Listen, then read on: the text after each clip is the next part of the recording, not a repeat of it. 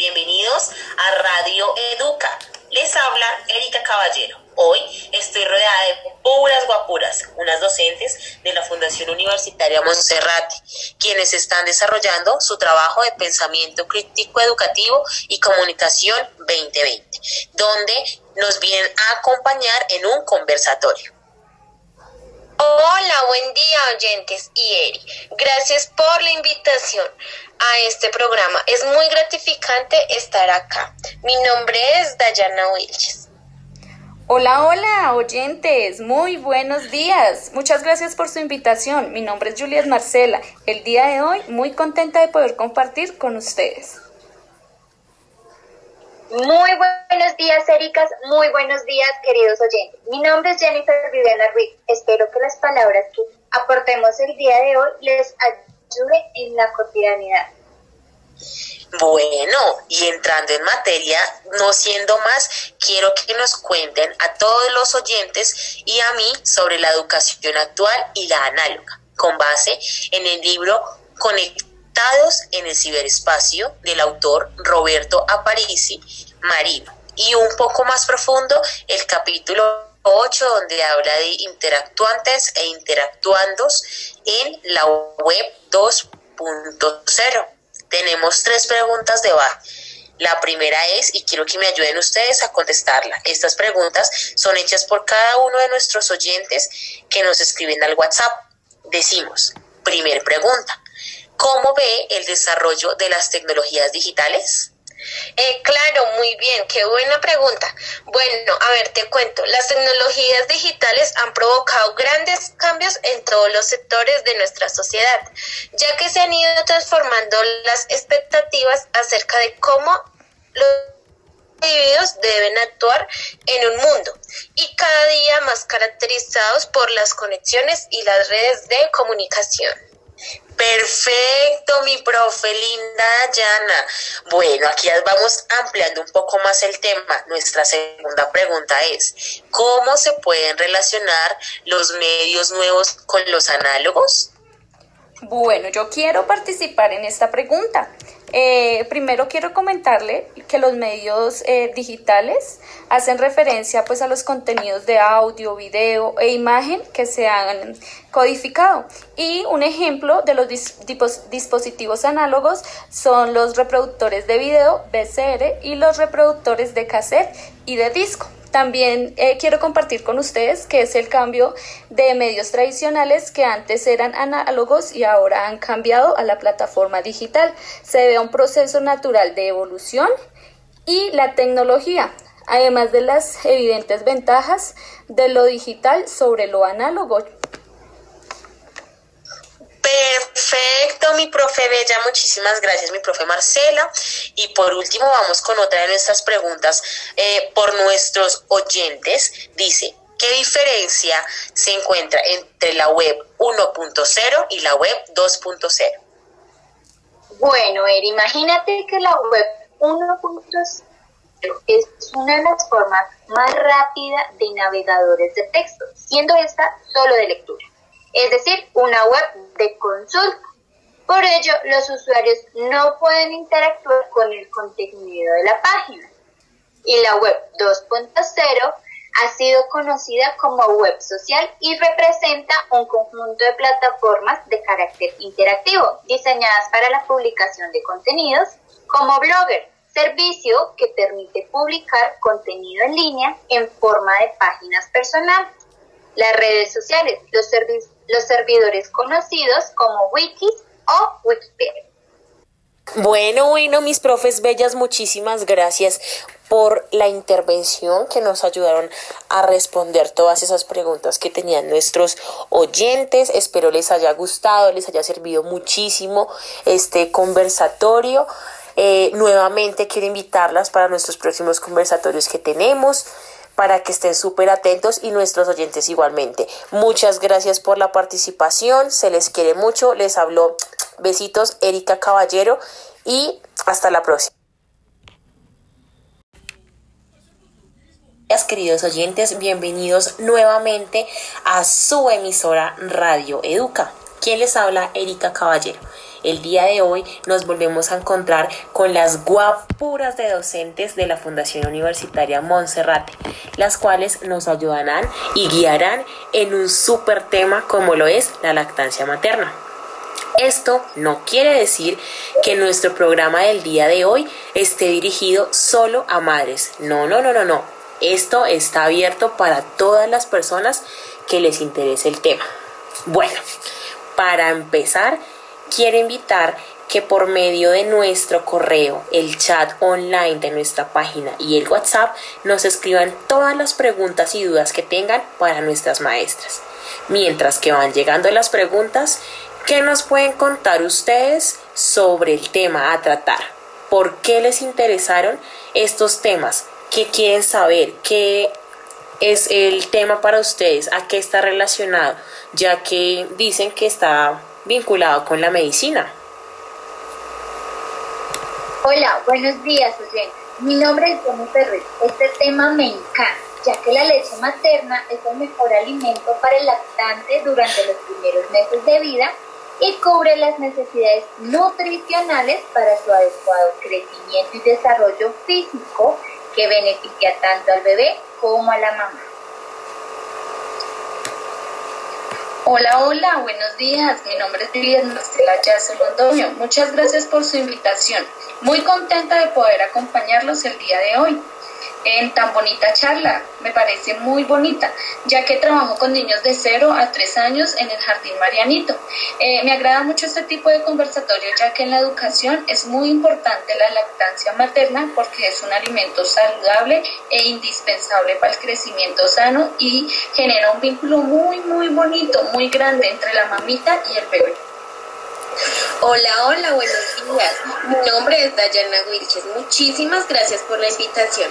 Bueno, les quiero contar que la lactancia materna es un tema de agrado para mí, ya que trabajo con niños de 6 meses a 3 años, con la Secretaría de Integración Social, y allí manejamos la sala amiga de la familia lactante. Para nosotros es de vital importancia brindarle el acompañamiento a las familias sobre la lactancia, porque genera muchos beneficios para el bebé y la madre. Bueno, entremos en materia entonces. Una de las preguntas que estamos recibiendo y es la más concurrida y me parece a mí que es una de las más importantes es ¿qué es la lactancia materna? Ay, bueno, acá entramos en materia. Bueno, a ver, te cuento. La lactancia materna es el proceso por el que la madre alimenta a su hijo recién nacido a través de sus senos, que segregan leche inmediatamente después del parto, que debería ser el principal alimento del bebé al menos hasta los dos años. Bueno, se nos llenó el chat. Quiero contarles que muchas de las personas que nos escriben son madres jóvenes y algunas ya han sido madres múltiples, que nos dicen y nos cuentan sus casos. Me dicen en cabina que tenemos la llamada de una oyente que nos quiere contar un poco del tema.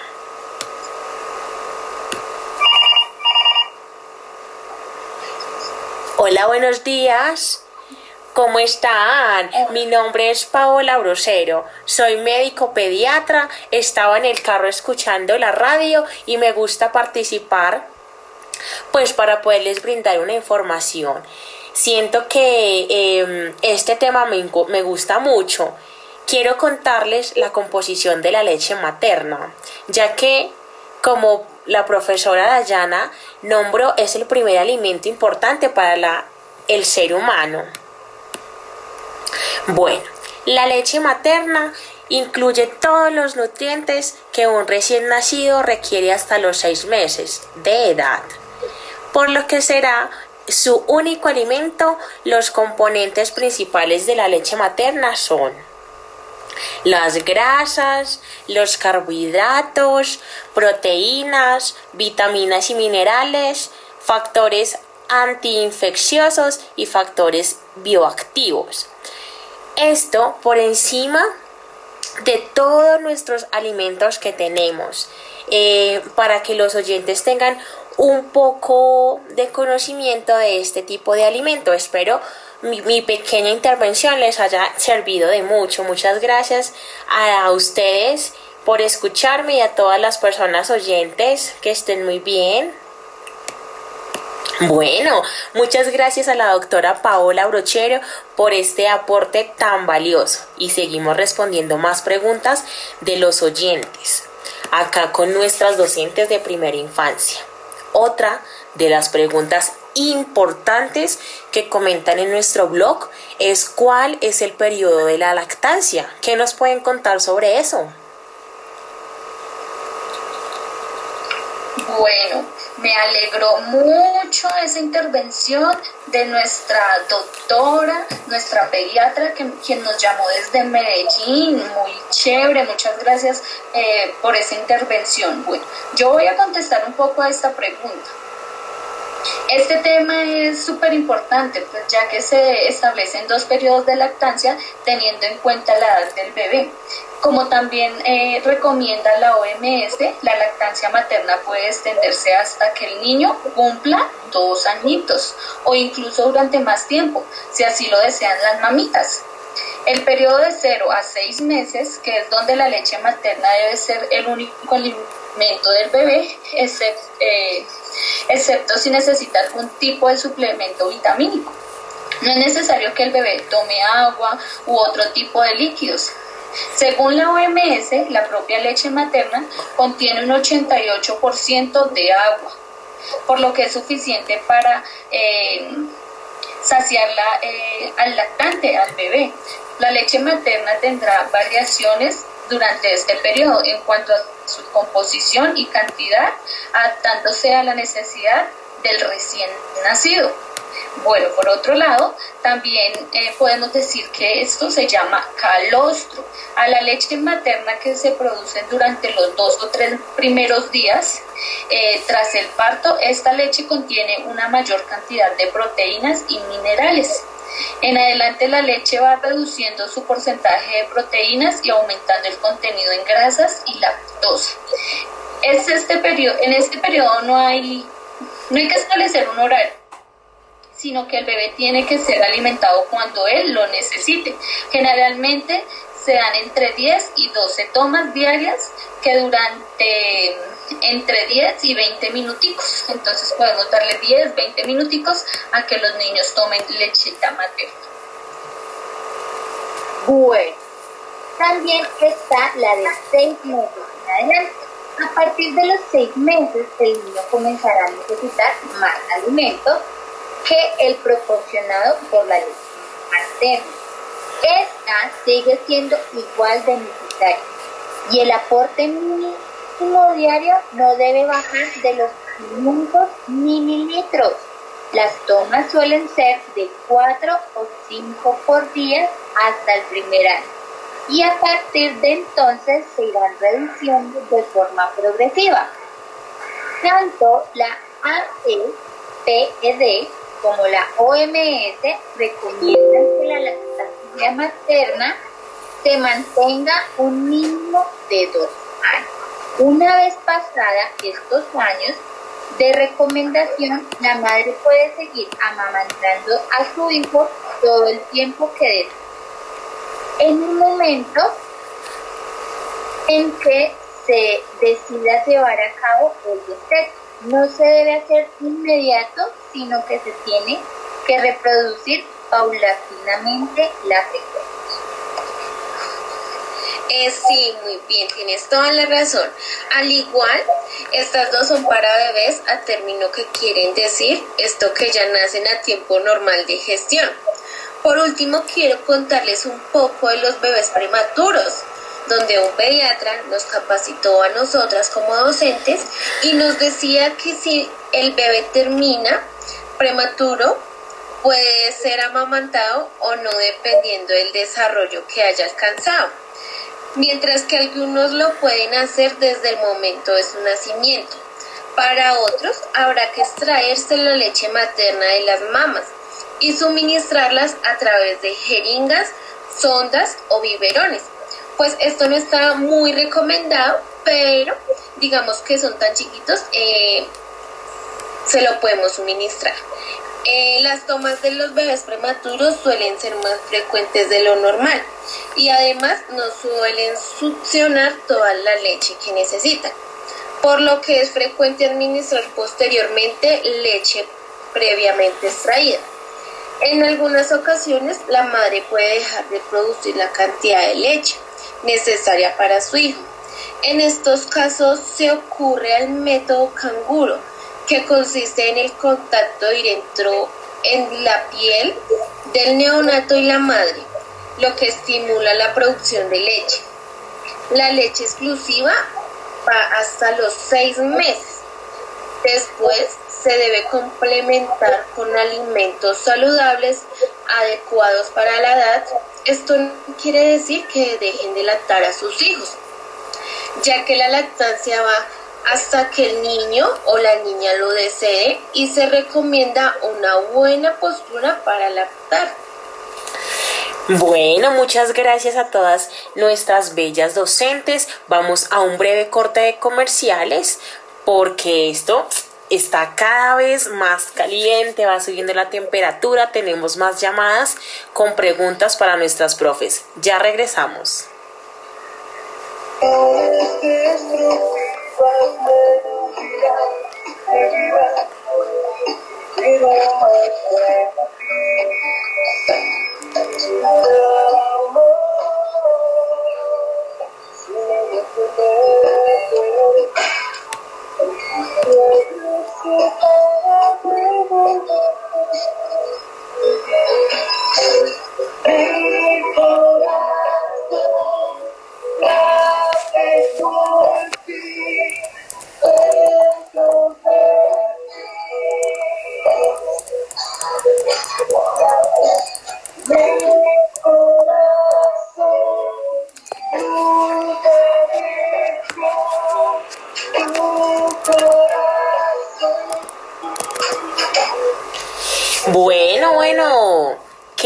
oyentes, seguimos con nuestro programa que está súper interesante.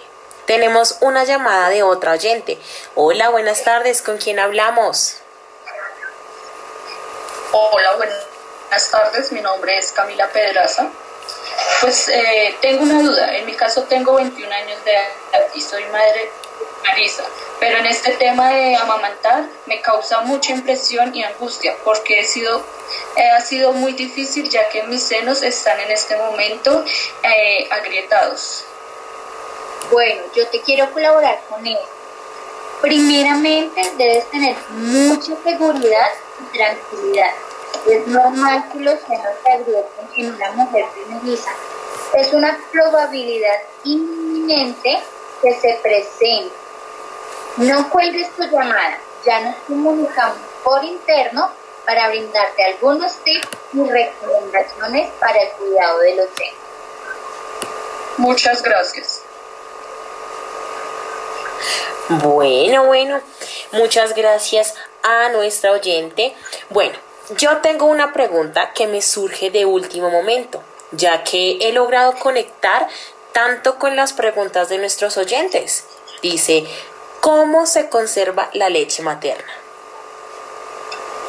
Bueno, bueno, esta pregunta está muy interesante. Este tema del día de hoy me agrada mucho. Bueno, la leche de la madre puede extraerse y conservarse de forma de que el bebé pueda alimentarse si la madre no puede estar presente en el momento en que él lo pida. Además, cuando se produce más leche de la que eh, el bebé necesita, es recomendable, recomendable perdón, extraerla para evitar problemas como la ingurgitación, creo que se nombra así, o la mastitis. El calostro puede conservarse a temperatura ambiente durante 12 horas. La leche madura se mantiene en buen estado más tiempo y dependiendo de la temperatura durará más o menos, eh, lo podemos eh, dejar en tal forma que más de 30 eh, centígrados 4 horas, entre 25 y 30 centígrados de 4 a 6 horas, entre 19 y 22 centígrados 10 horas y entre 15 centígrados un día. Eh, se puede dejar refrigerar entre 2 a 4, entre 0 o 4 centígrados, 8 días. Bueno, también podemos decir que la podemos dejar congelada. Si es un congelador dentro de la nevera, dos semanas. Si es un congelador de nevera pero separado, tres o cuatro meses. En congeladores eh, comerciales se puede conservar hasta seis meses sin olvidar marcarla con la fecha y la hora en cada recipiente. Muy bien, Marce, muchísimas gracias por esta información, ya que es de vital importancia para nuestros oyentes. Bueno, para finalizar, se recomienda calentar la leche en baño de María. El recipiente para almacenar la leche debe ser de vidrio con tapa plástica y al momento de calentarla debe de estar medio tapado nuestro tarrito. Cuando el hielo ya se haya derretido, significa que la leche está a punto para suministrársela a nuestro bebé. Esto se recomienda con una cuchara. Bueno, bueno, muchísimas gracias a nuestros oyentes por participar en este conversatorio del día de hoy. Sé que aún quedan muchísimas, muchísimas preguntas por abarcar, pero en nuestro próximo programa lo hablaremos. Este tema es muy extenso, pero es de vital importancia. Gracias a nuestras docentes eh, de la Fundación Universitaria Monserrate por la intervención que nos pueden lograr hoy. Nos vemos en otra, otra ocasión. Feliz mañana. Bye bye.